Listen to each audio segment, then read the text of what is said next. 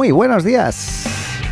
Hoy es jueves 28 de mayo del 2020, em, con noticias de la dosis diaria sobre tecnología y ciencia también. Y partimos hablando de que, bueno, que finalmente, como seguramente ya sabrán, pero si no lo sabían, no lo pudieron ver, la, el, Falcon 9 eh, con, el equipo de Dragon, así se llama, eh, no pudo despegar ayer, eh, con SpaceX no pudieron despegar debido a, posibilidades de que lloviese. Había una posibilidad, había un 40% de probabilidades de que, de que hubiera mal tiempo, así fue, así que se va a posponer y por todos los preparativos que ello conlleva, se va a posponer hasta el próximo sábado, que además se prevé buen tiempo, así que esperemos que, puedan salir.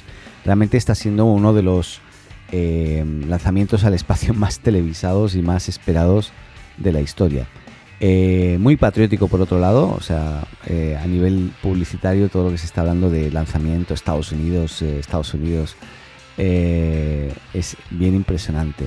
Em, bueno, la verdad es que la, estación espacial debe estar expectante para tanto que Bob Benken y Doug Harley, así se llaman, creo, los astronautas que, que van a directos hacia la Estación Espacial Internacional, y nada, eh, va a ser el próximo sábado. El, horario previsto son las 15.22 eh, hora de Florida, eh, o las 14.22 en México, o las 15.22 en, en Chile, por ejemplo, entiendo. Y nada, esperemos que puedan salir y que no haya ningún problema, así que les esperamos, les deseamos mucho éxito. hablando de otro tema, nada que ver. Eh, Google está probando y confirma que va a empezar con pagos eh, por voz. O sea, va a habilitar la opción eh, a través del, del, Google Assistant, en este caso, que tú puedas hacer pagos con voz a través de un sistema que se llama Voice Match. Y básicamente que, bueno, vas a poder hacer las búsquedas de productos que puedes hacer habitualmente y llegar un pasito más allá y poder llegar a confirmar las compras directamente diciendo que sí, que quieres comprar. Em, es algo que tendremos que ver porque todavía no, está disponible, pero claramente eh, es un, paso importante para, todos los asistentes de voz que, ya empiezan a poblar eh, gran número de, hogares. ¿no? no es el mío, porque yo sigo pensando que, que los asistentes de voz no son muy inteligentes todavía, entonces me daría mucho miedo que empezase a comprar de forma compulsiva sin que yo tuviese control así que no, no los uso. Pero bueno, eh, hablando también de algo parecido, eh, ahí este Apple eh, confirmó que adquirió una nueva empresa, salió de compras un poco para Siri en este caso, y es porque Siri, bueno, sigue no siendo muy inteligente. Hasta mi hija habla con ella y de repente se frustra porque no, no logra mantener una conversación coherente. Y, es normal. Yo, yo me, metí un poquito en temas de, no sé si de inteligencia artificial, pero sí de, de bots eh, conversacionales y realmente tiene es, bien complejo. Así que eh, lo importante es que puedan avanzar y que puedan hacer que, a nivel de, de, conversación pueda ser más natural y pueda retomar conversaciones o preguntas o información relacionada con la historia de las preguntas que o las conversaciones que vas manteniendo con el bot, ¿no?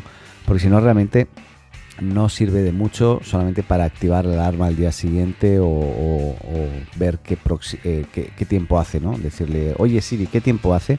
Y que te lo diga, ¿no? Bueno, eh, espero no haber activado con, mis palabras ningún, ningún Siri en este caso. ¿Qué más? Eh, ya, Gmail está activando y todavía no está para todos los usuarios Em, una nueva funcionalidad para poder customizar o personalizar todo el, espacio de lo que sería eh, eh, Gmail.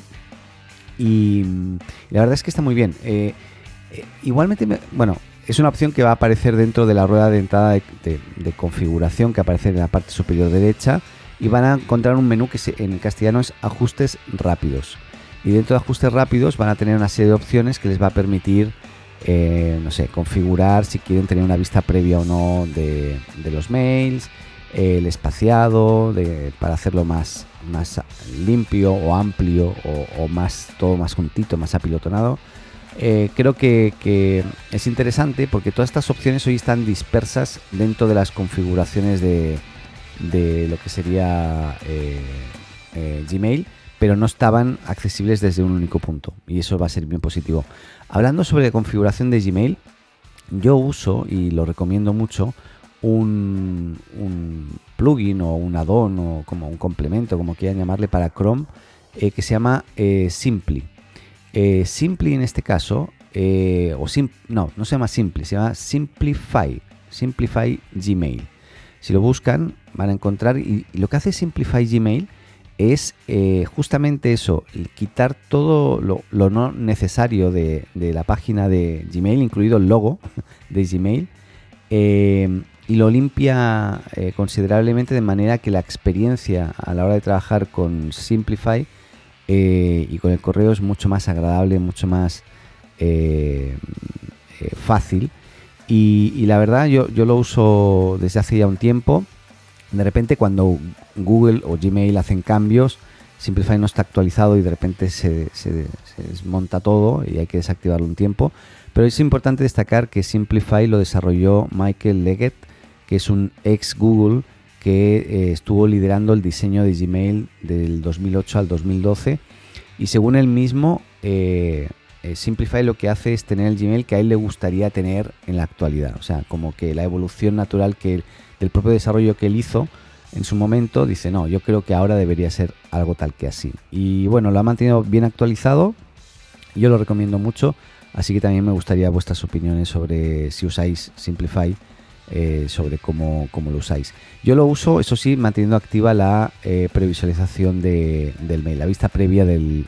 No es vista previa, es la vista del mail, ¿no? De, del detalle, porque me gusta eh, tener una lista no muy ancha, sino cortita o, estrecha de, los diferentes mails y que al poder hacer clic pueda ver el contenido de la cadena o del mail en, sí, ¿no? Yo creo que es bien, bien útil. Eh, hablando de productividad. ¿no? Bien, otra cosa, eh, pasamos en esta ocasión a Facebook. Facebook eh, quiere competir contra TikTok, está claro. Se habían escuchado noticias de que quería agregar funcionalidades en, Instagram para, para, justamente poder competirle con las stories y agregándole pues las funciones que tiene en este caso TikTok, ¿no? pero lo que ha hecho eh, es lanzar una nueva aplicación. En realidad la ha lanzado de forma, bueno, a ciertos usuarios, lo ha hecho a través, de, a través del equipo NPE, que básicamente es el, equipo dedicado a realizar experimentos en Facebook.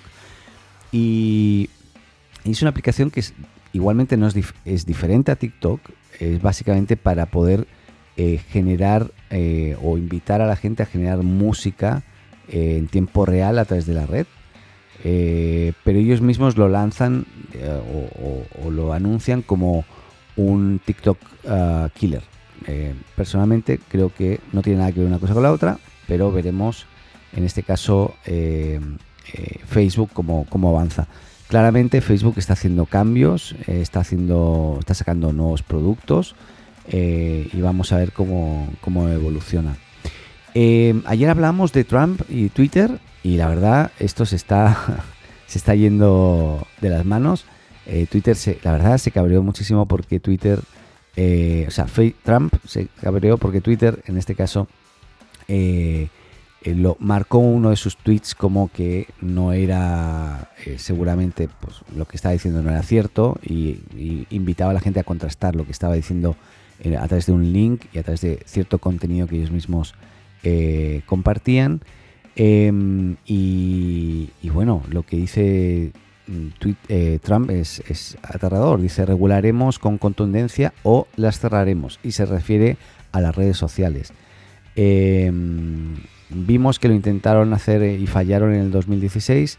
No podemos competir con que una versión más sofisticada de eso suceda de nuevo. Se refiere justamente a Twitter o, o las herramientas que de alguna forma filtran la información.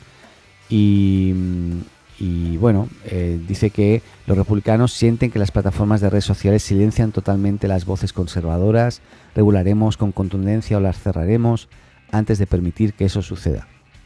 Esas son las palabras de un presidente del presidente de Estados Unidos. Em, la verdad es que, bueno, ha sido un poco controversial porque igualmente Twitter eh, estrenó por primera vez este filtro con la desinformación relacionada con el coronavirus, pero no, lo había, no había hecho ningún otro filtro con nadie, excepto con este tweet de Trump. Entonces, claro, eh, él se ha visto atacado en este caso por, por su libertad de expresión. Eh, pero bueno, básicamente lo que hace Twitter es mm, invitar a la gente a que contraste eso que dice esa persona, que en este caso es el presidente de Estados Unidos. Eh, cambiamos de tema y volvemos otra vez a Facebook o Instagram, porque ha visto Facebook o Instagram ha visto que ha aumentado hasta un 70% eh, las, los directos o live de Instagram eh, debido principalmente a, la pandemia y, bueno, que estamos un poco más ociosos entre una cosa y otra. No sé si ociosos, pero tenemos más ganas de conectarnos eh, y de ver a otras personas y lógicamente Instagram Live es una muy buena opción. Y, lo que está haciendo y que creo que es bien interesante, está permitiendo, de momento en Estados Unidos, según lo que entiendo, porque aquí al menos en Chile no está esa opción, eh, es mm, habilitar que los que hacen las, eh, los Instagram Lives, los, los que publican este tipo de contenido, puedan pedir o puedan ofrecer unas bats que son como unas, unos iconos, llamémoslo así, o unas medallitas que son como corazones, eh, y que puedan, las personas que están viendo ese contenido puedan comprar esas medallitas o esas bats eh, pues no sé, hay, hay como, puedes comprar un corazón por 99 eh, céntimos de dólar, dos corazones por 1,99 y tres por 4,99 dólares. Eh, no puedes repetir el pago, o sea, si pagaste una vez ya está, y ese dinero va en principio al, al, que emite la, el live, el Instagram Live.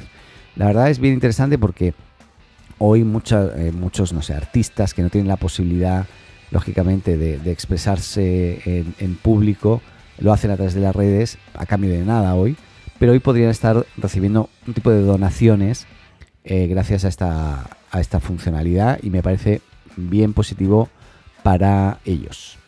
Eh, así que nada, también estaremos viendo. Ah, aquí estoy viendo, sí. Está, estos, estas insignias se están lanzando en Brasil, Reino Unido, Alemania, Francia, Turquía España y México. Eh, habrá otros países, pero de momento parece ser que, por ejemplo, aquí en Chile, donde estamos, no, no, será. Pero mira, México sí, España también. Em, bien, ¿qué más? Otra cosa importante, em, Zoom. Zoom eh, ya ha desarrollado y está a punto de lanzar una nueva versión. En realidad la versión ya está, pero va, a empezar a funcionar esto el, sábado aparentemente y es eh, una, nueva versión que permite encriptar los mensajes de forma de principio a fin, o sea, desde el, emisor hasta el receptor. Eh, de manera que Zoom no puede ver nada, Zoom como plataforma, no puede quedarse con eso y no podría haber un hacker que eh, se conecte a esa información y pueda descifrarla. O, lógicamente, sería muy, muy difícil descifrar esa información, casi imposible. Pues bien, este este cambio que supone redoblar este sistema de cifrado que pasa a, de 128 bits a un cifrado de 256 bits eh, que se llama específicamente GSM, eh, un poco técnico esto, pero básicamente va a permitir eso, asegurar más la transmisión punto a punto y lo que pide a la gente es que se actualice antes del sábado 30 mm, de mayo porque si no no va a poder usar la aplicación, o sea, sí o sí se va a tener que actualizar porque si no la comunicación no va a fluir, no va a funcionar. Por lo tanto, les invitamos a que si tienen la opción de actualizarse, ya sea en, el, en su tablet, en su teléfono o desde su software de escritorio, puedan actualizar la versión lo antes posible para poder continuar usando Zoom a partir del, sábado. Bien. Em, nada, yo creo que ya estoy. Simplemente quería comentar un tema que ya desde hace unos días, pero em, se me quedó ahí y, bueno, no sé si es muy importante o no, pero Spotify rompió una barrera eh, que uno tenía, eh, que era no podía tener más de 10.000 canciones en, listas o en bibliotecas, ¿no? No, no, no podía tener más de 10.000. Un límite que es hoy en día creo que es bien eh, tonto, ¿no? Porque, ¿Por qué 10.000? ¿Por qué no todas? Eh, me imagino que era por un tema de capacidad, etcétera, pero no, hoy ya rompió esa barrera y tú puedes guardar todas las canciones que quieras en tus listas, así que no tienes, no tienes problema. Eh, bueno, creo que estamos, no hay muchas más noticias, así que nos escuchamos y hablamos mañana eh, viernes. Adeu. Hola, me llamo Paco. Si te gusta la azotea, síguenos y suscríbete en tu podcast amigo. Y recuerda, comparte con tus amigos, ah, y también con tu enemigo, ¿eh? Y eso ha sido todo. Hasta aquí este episodio de la azotea. Muchas gracias por escucharnos y llegar hasta aquí. Y no lo olvides, si te gustó, suscríbete o síguenos en tu plataforma de podcast preferida y no olvides compartir y hacer tus comentarios en las redes. Te esperamos en un nuevo episodio de la azotea.